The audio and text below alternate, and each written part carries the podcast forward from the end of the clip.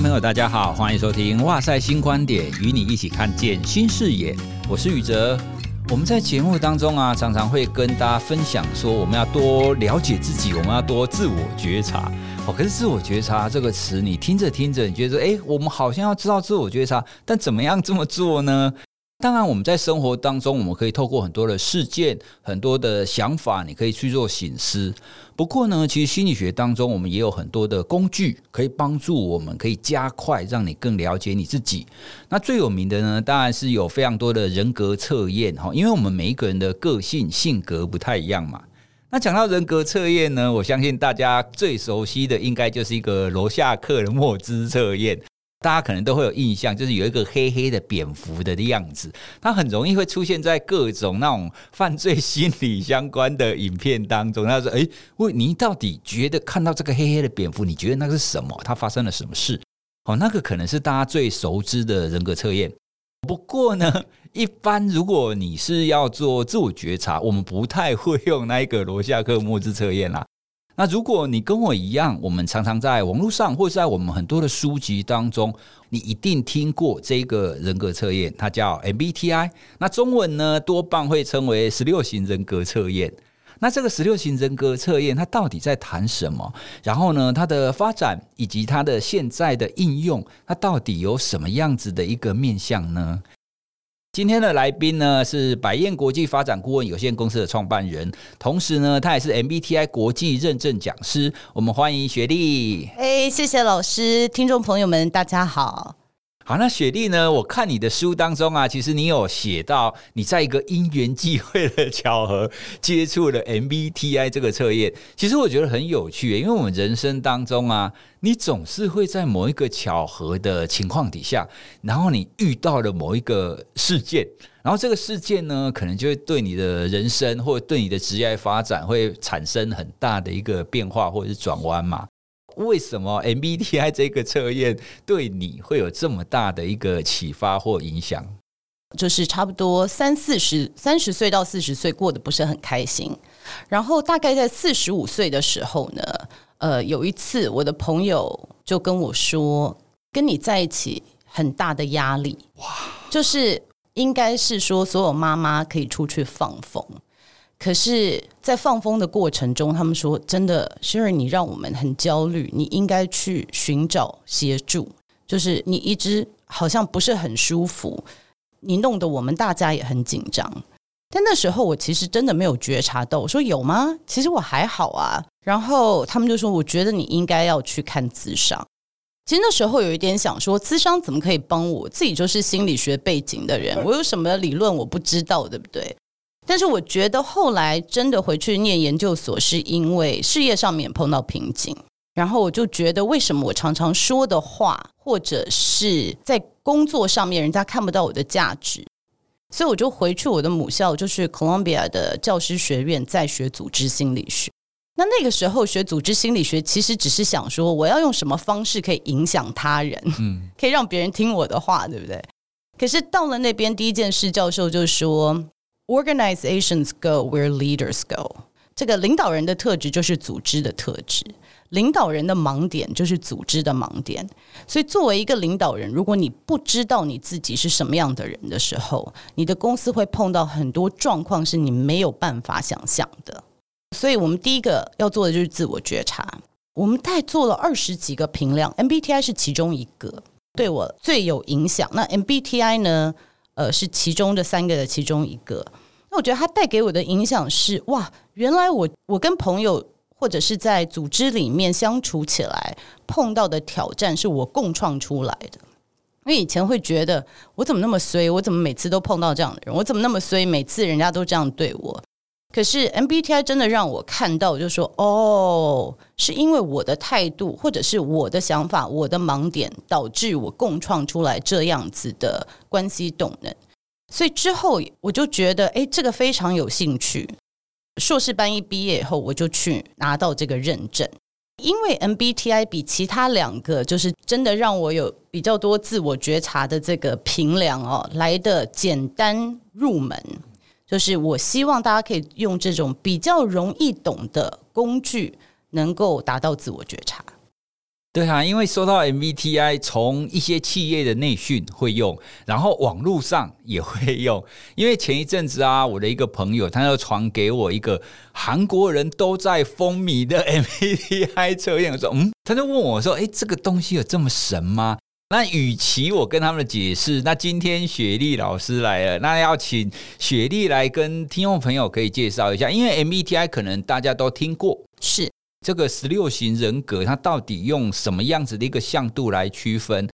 我先讲一下，其实我一直希望大家能叫它成为一个评量，而不是测验。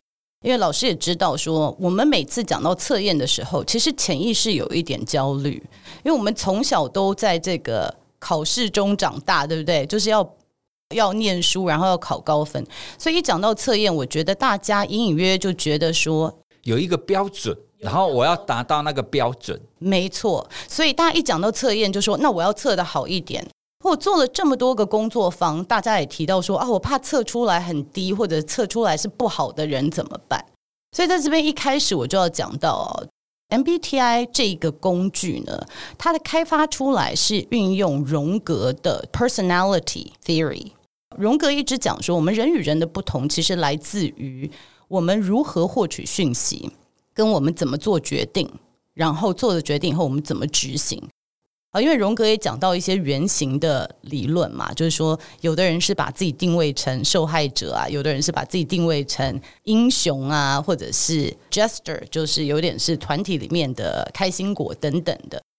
那其实从一开始开发那个叫做 MBTI 的 G form 到现在 M form，其实已经经过四十年的不停的修改。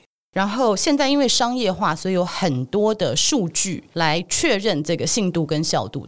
人格类型的评量，它跟其他的不太一样的地方是，它是把人作为分类，而不是找出你的特质。所以我们看到 Big Five 就是五大，或者是霍根，他其实讲的说，哎，你这个人是爱社交的，或者是你这个人是很多 drama 的，有没有？或者你这个人是怎么样的？但是 MBTI 它的分类法。它的优势是它简单，所以它就是两个向度。它这两个向度当然也有光谱哦，就有点像我们人做分类，说我们有性别，男生女生就这么简单。每个女生都一样吗？不是，每个男生都一样也不是。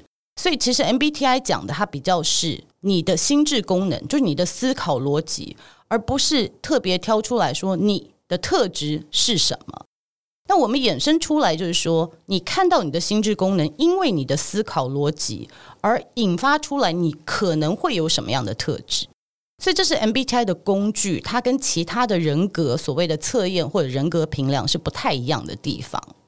老师刚说，很多人就说这个评量真的这么神吗？那我觉得一定不是。大家现在对于这个评量的。期待已远远超过它本来设计出来要大家使用的方式，导致大家觉得这个很神。我只要告诉你我的人格类型，就知道我是什么样子的人了。那我其实在我现在出的书里面，跟我在我的影片里面一直也讲说，千万不要这么做。它是有它的功能的，但是我希望就是透过这个 podcast 也提醒大家说，它的功能仅局限于。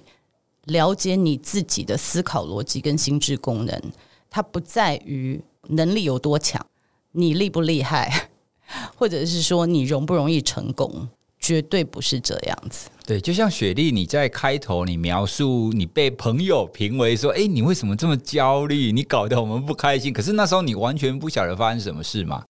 确实，我们每一个人，其实，在不同的情境底下，或是你在不一样的向度哈，比方说我在工作上，或是我在家庭上，其实我们都会有自己的盲点，所以我们才会说你必须要去自我觉察。那当然，觉察的方法很多种啊，像我们常常在讲的，诶，你可以从生活上反思啊，那你也可以透过工具来帮助你。我们确实应该要把这样子的一个工具性，不要把它看成是给你自己一个太大的标签。千万不要觉得说，诶，我是一个 ISTP 哦，所以我应该要怎么样怎么样，所以别人应该要怎么样对我，不是这个样子。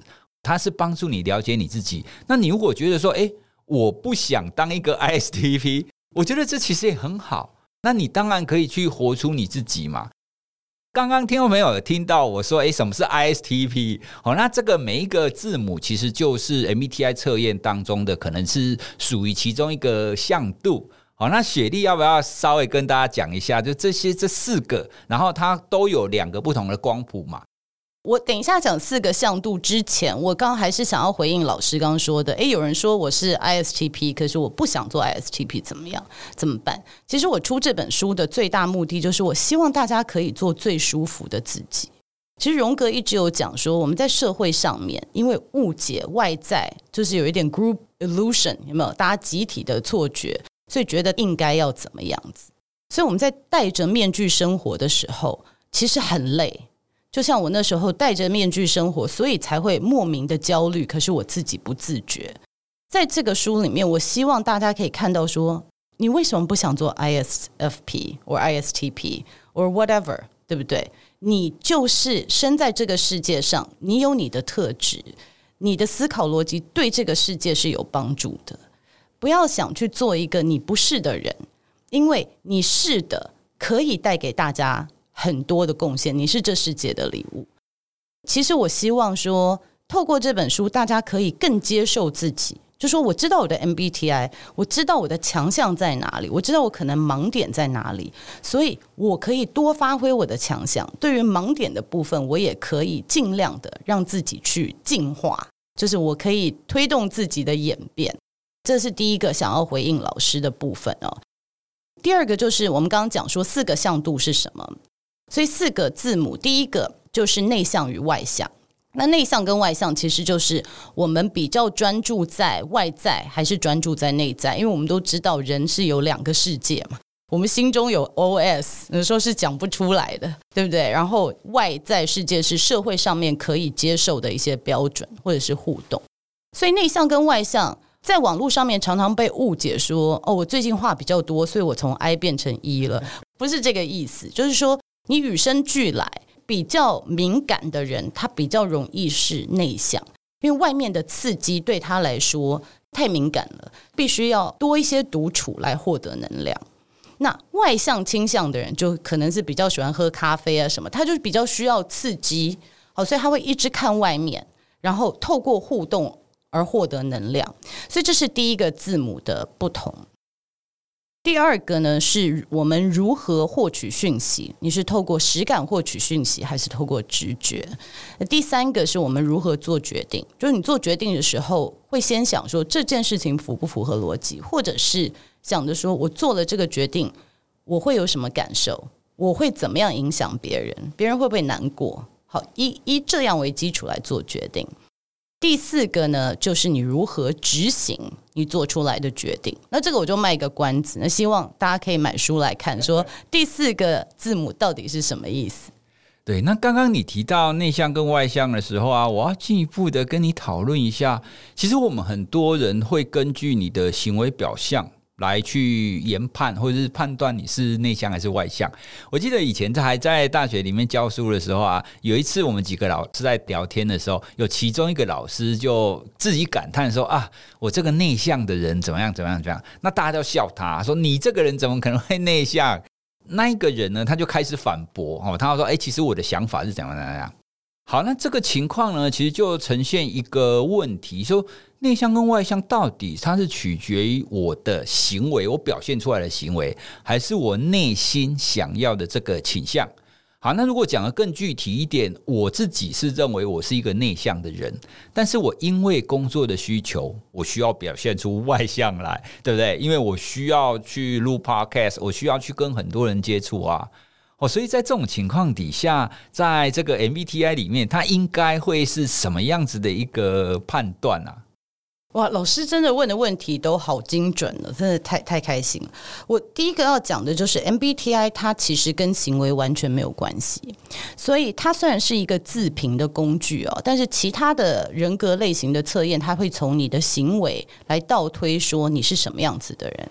我刚讲到 MBTI，它一开始就讲说你的心智功能是什么，了解了以后，你再去看你实际上面的表现是什么，这就是一个数学题。这个中间的差异，就是你在社会化的过程为自己戴上的面具。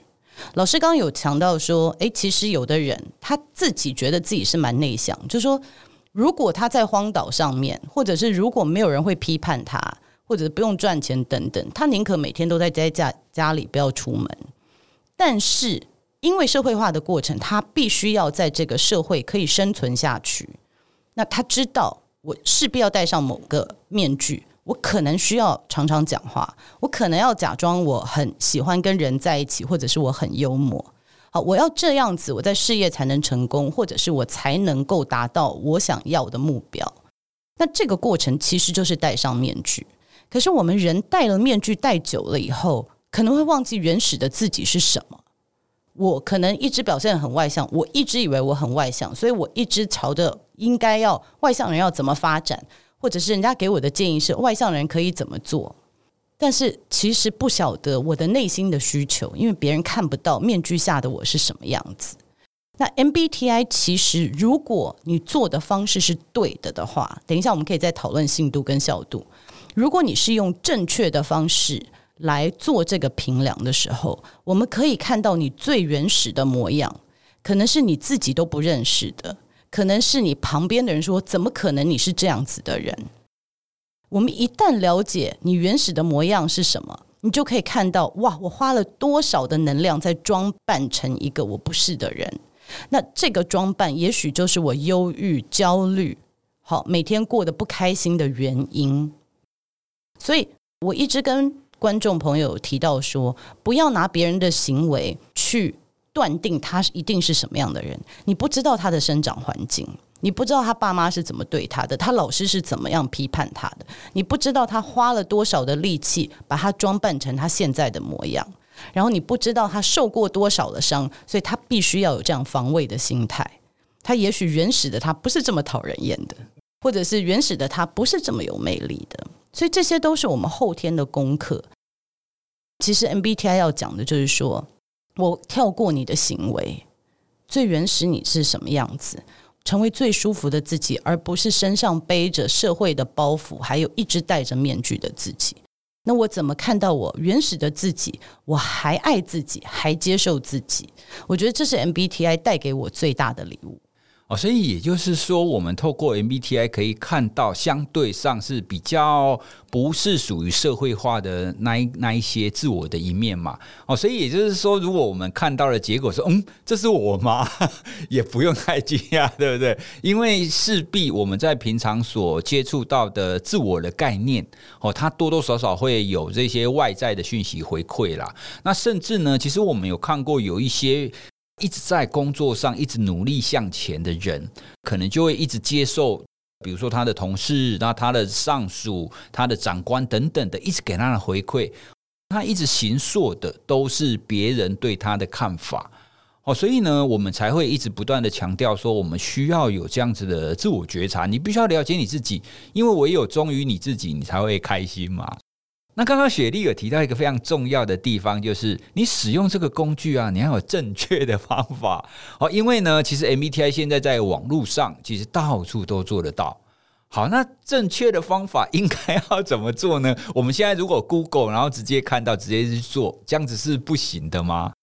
这个问题我觉得非常复杂。应该两个月前，大家如果问我这个问题，我就说不对。网络上面的根本就不是正确的 MBTI，OK？正确的 MBTI 一定要通过官方的呃认证的人来协助，好，工作方或者是一对一的方式做才是正确的哦。网络上面你看啊，比如说很多人做 Sixteen Personality 网站上面写的说十六个人格类型，你在任何地方那个网站上面，他不会讲到 MBTI，因为它不是，但是他可以引导你觉得它就是。做那个人蛮厉害的，因为他不是官方的网站。官方的网站为什么他会需要费用，而且不便宜的原因是，这个平量老实说很容易用错。它的优势是它简单，它马上可以学会。可是因为它简单，所以很容易用错。我其实听过有一个妈妈跟我讲说，我女儿啊每天做六七次，诶，因为她她有一个韩国的 idol 是哪一个类型，他会一直做，一直做，做到那个他也是同样的类型为止，他就很开心，他就很开心。这有点让我想起来，我小时候玩钱仙，有没有？隔壁三排四号的人有没有喜欢我？一直要钱仙，一定要指向他，一定要指到说有喜欢才可以肯把钱仙请回去，有没有？就是我觉得现在有点被玩坏了。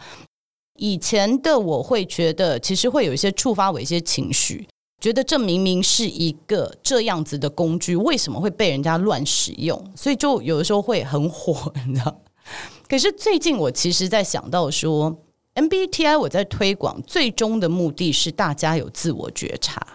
如果不管你用什么样子的工具，你用错的工具也好，但是你达到了这样的效益，你在这里面你感受到你被理解了，你可以被接受。跟协助你人跟人之间的关系，就是说，如果你觉得我讲我的星座是什么，我的 MBTI 是什么，我很快能够交朋友，我又何必来说 No，绝对不可以这样子用，因为 MBTI 一定不可以这样子用。我为什么要做这样子的角色？因为最终目标是大家可以在生活中有喜悦嘛。那我们知道那种 self determination 的论述也是说，人人需要的就是。互相的这个 relatedness，对不对？我们互相可以有一些连接、理解。欧普拉也说，其实他 interview 这么多人，大家最终的目标都是被理解。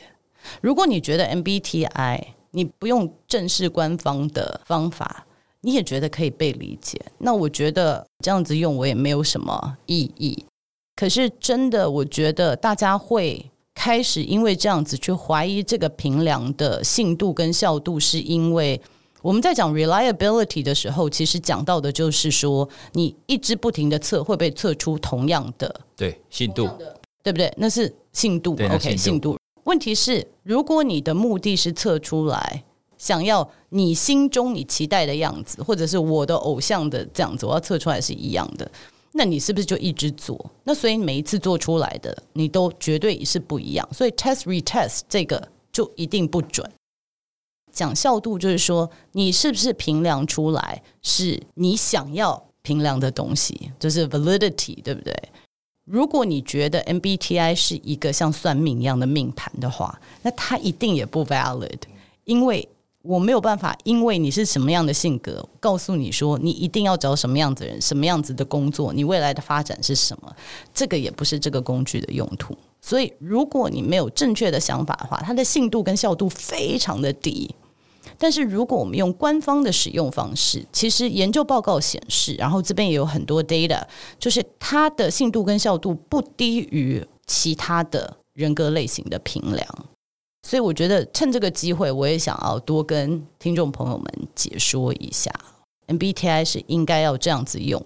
如果用的正确的话，它可以达到的是自我觉察；但是如果用的不正确，它也可以让你的人生达到你的目的，就是说，诶，可以多交男朋友、女朋友，或者是多跟人聊天。嗯，那你就这样用吧。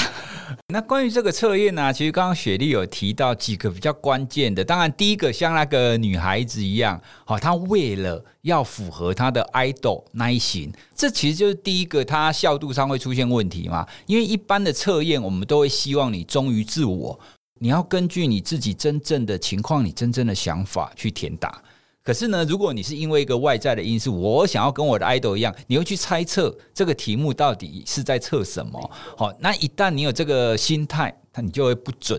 那第二个呢，你测很多次，当然会不准。哦，所以其实听众朋友，你可能会看到有很多的心理测验，它在网络上，其实你通常不应该要看到它的全部的题目。好，因为当你一旦知道题目以后，你就有办法去猜测它到底想要测你的什么东西。好，那像 MVTI 这一类的，它因为已经太红了，哦，所以它的题目几乎都被知道了。那在这种情况底下呢，如果你没有一个正确的心态，忠于你自己去做的话，那你测出来其实真的就会很像是游戏一样啊。嗯，哦，你就确实没有办法达到这个测验真正一刚开始的目的。可以帮助你了解你自己到底是什么样子。诶，那除了这个，雪莉，你觉得还有什么正确的心态是我们在使用这样子的测验，我们应该要先具备的呢？我觉得第一个就是先放空，所以在我的工作方，我会先让大家好像冥想一下哦，因为从小到大，其实我们吸收了很多人的价值观，对不对？从父母的价值观开始，你考不好，我就打你，那是不是考试是非常重要的？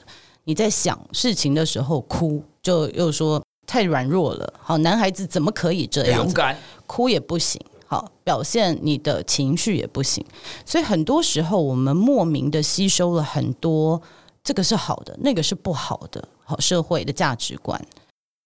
其实，在 MBTI 在做的时候，你可以很明显的看到有些题目，你会觉得我期待我是一个非常冷静的人，但是我事实上不是。这时候，人通常就开始焦虑，那我要填哪一个？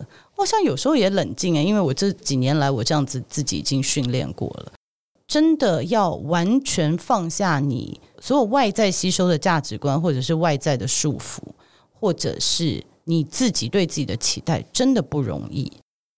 可是我期待大家，不管是在我的工作方也好，或者是你如果喜欢用网络上面，我不太确定他们的信度效度。但是做的时候，先真的就放空，就是说，如果没有人批判我，没有人管我，我不需要戴着面具为了事业或者赚钱呢，我会是什么样子？我会怎么回答？我会怎么做？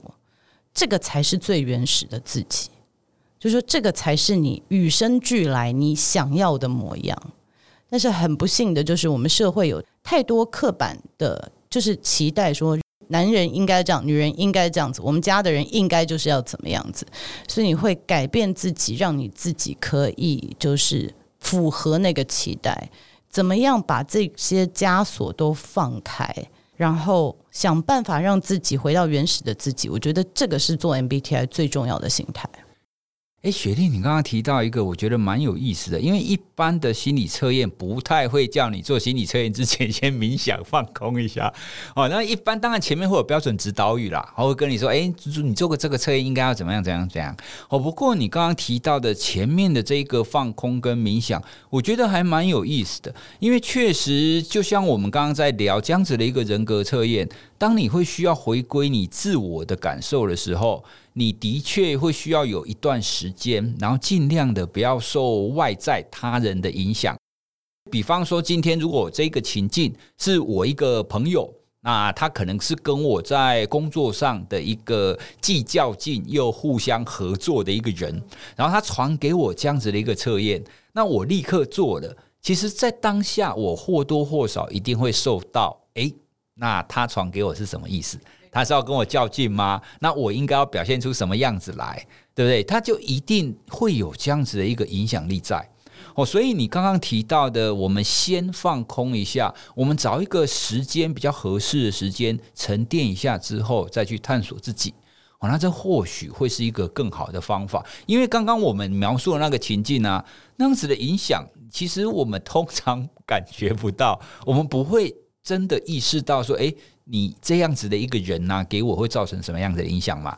好，所以呢，在前面放了这个 放空跟冥想，我确实觉得蛮有意思的一个部分。嗯，真的，因为比如说，如果跟你要竞争的人寄给你，那你是不是觉得，诶，他觉得什么样子的人是比较强的？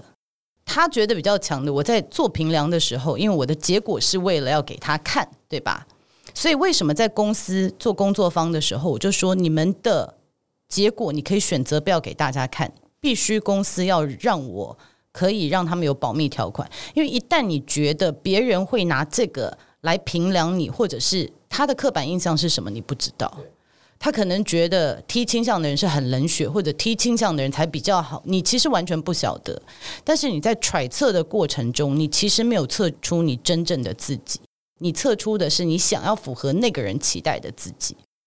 所以我觉得在做的过程中，不要想说，哎，我这个要拿出去交友用的，要给自己贴标签用的。尤其是我真的拜托大家，因为我知道 Sixteen Personality 那个网站真的做的蛮好的，而且它可以让大家就是看说，哎，ENTJ 就是指挥官啊，什么什么调停者，你很容易记得。可是上面写的真的有的时候有些刻板印象。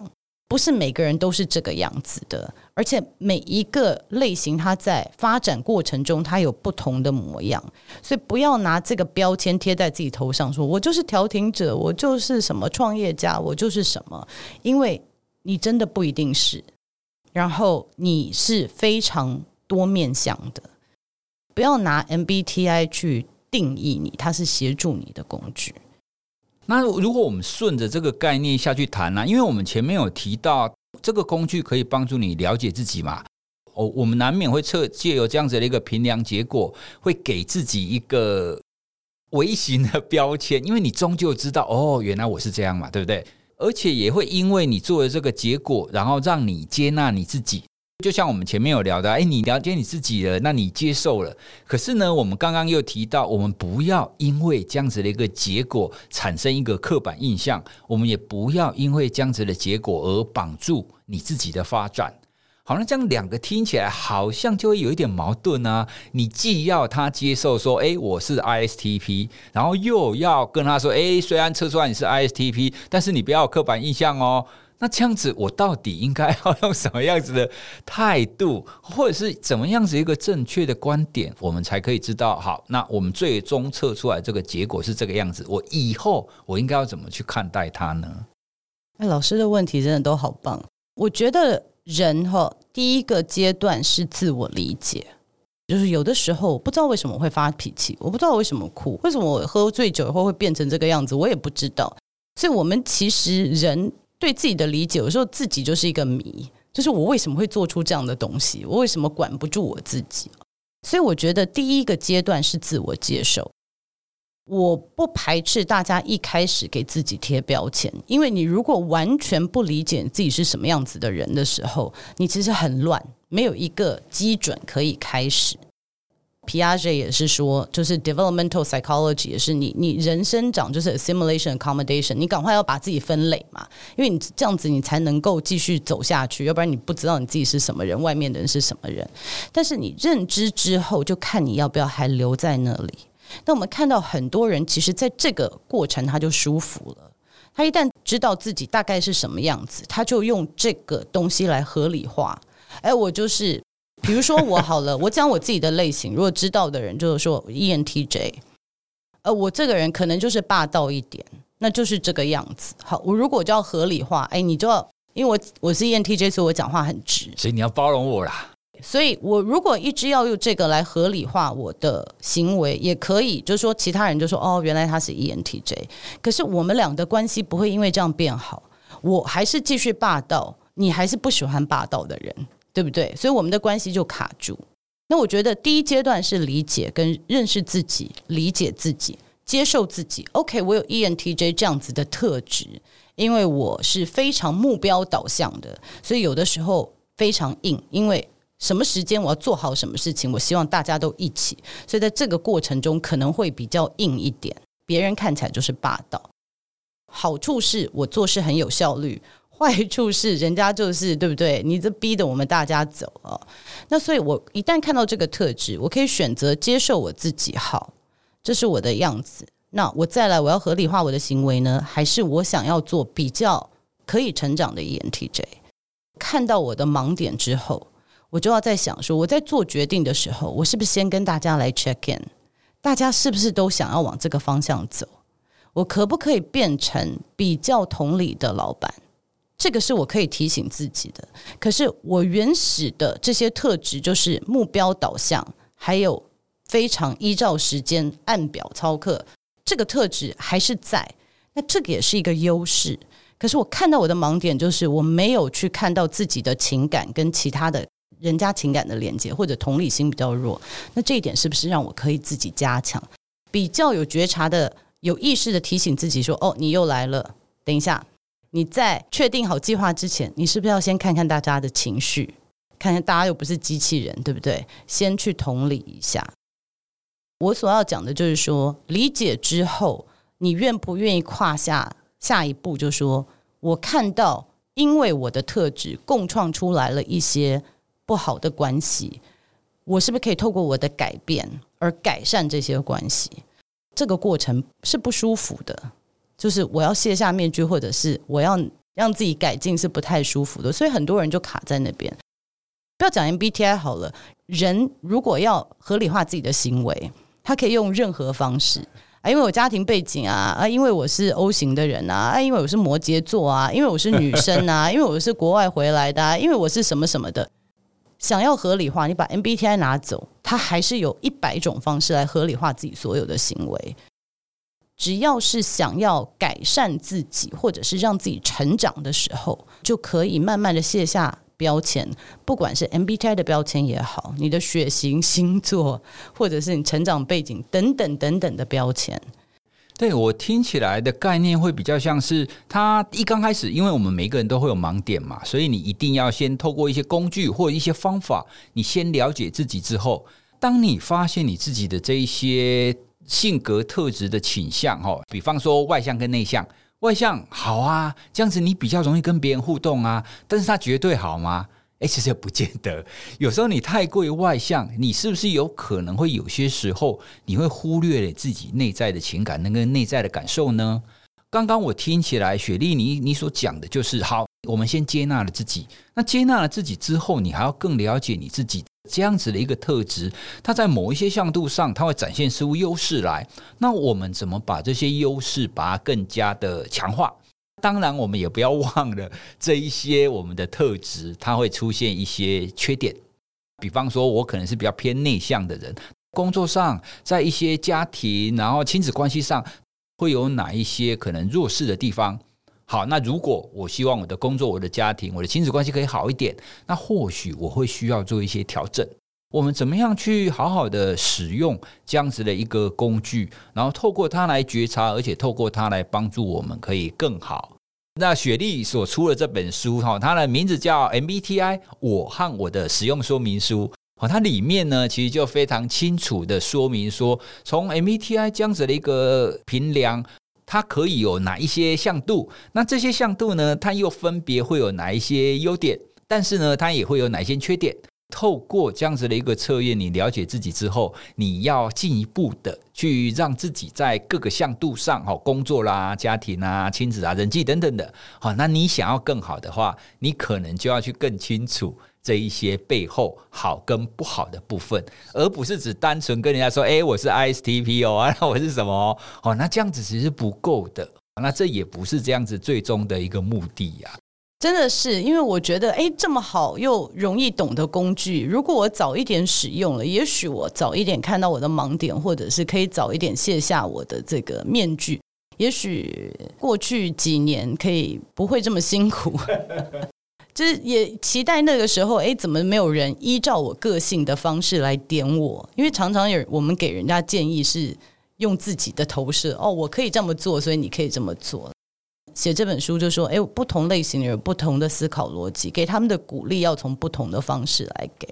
所以也希望透过这本书，就是以前我期待人家跟我讲的话，我现在希望出这本书，然后表达给我的听众朋友们。对，所以听众朋友，如果你想要透过这样子的一个工具来更了解你自己的话，就非常推荐大家可以去参考这一本 MBTI 我和我的使用说明书。好，那因为工具其实这样，你要正确的使用，而且你必须要正确的去解读啦。如果你没有正确的解读呢，你做了再多的工具，其实也是没有用的。是，真的是。那这本书的相关的资讯，我也会放在我们的资讯栏当中。那听众朋友，如果你感兴趣的话，你就透过资讯栏的连接，你可以去了解一下。那关于我们今天聊的，我相信大家，如果你对 MBTI 感兴趣，你应该还会有很多想要了解的。也欢迎大家可以到雪莉的频道去。好，那他的频道。是雪莉的心理学笔记，然后你也可以在那边看到，它有一些比较简短跟大家介绍关于 MBTI 各个项目哦。那希望呢，我们今天透过这一集，可以让大家对 MBTI 这样子的一个工具有比较正确的理解，而且最重要的是，我们都要知道你要怎么样透过一个好的自我觉察来帮助你更好，而不是只是单纯帮你自己贴标签而已。是是是。今天呢，谢谢雪莉来跟我们分享这些关于 MBTI 的这些重要的概念。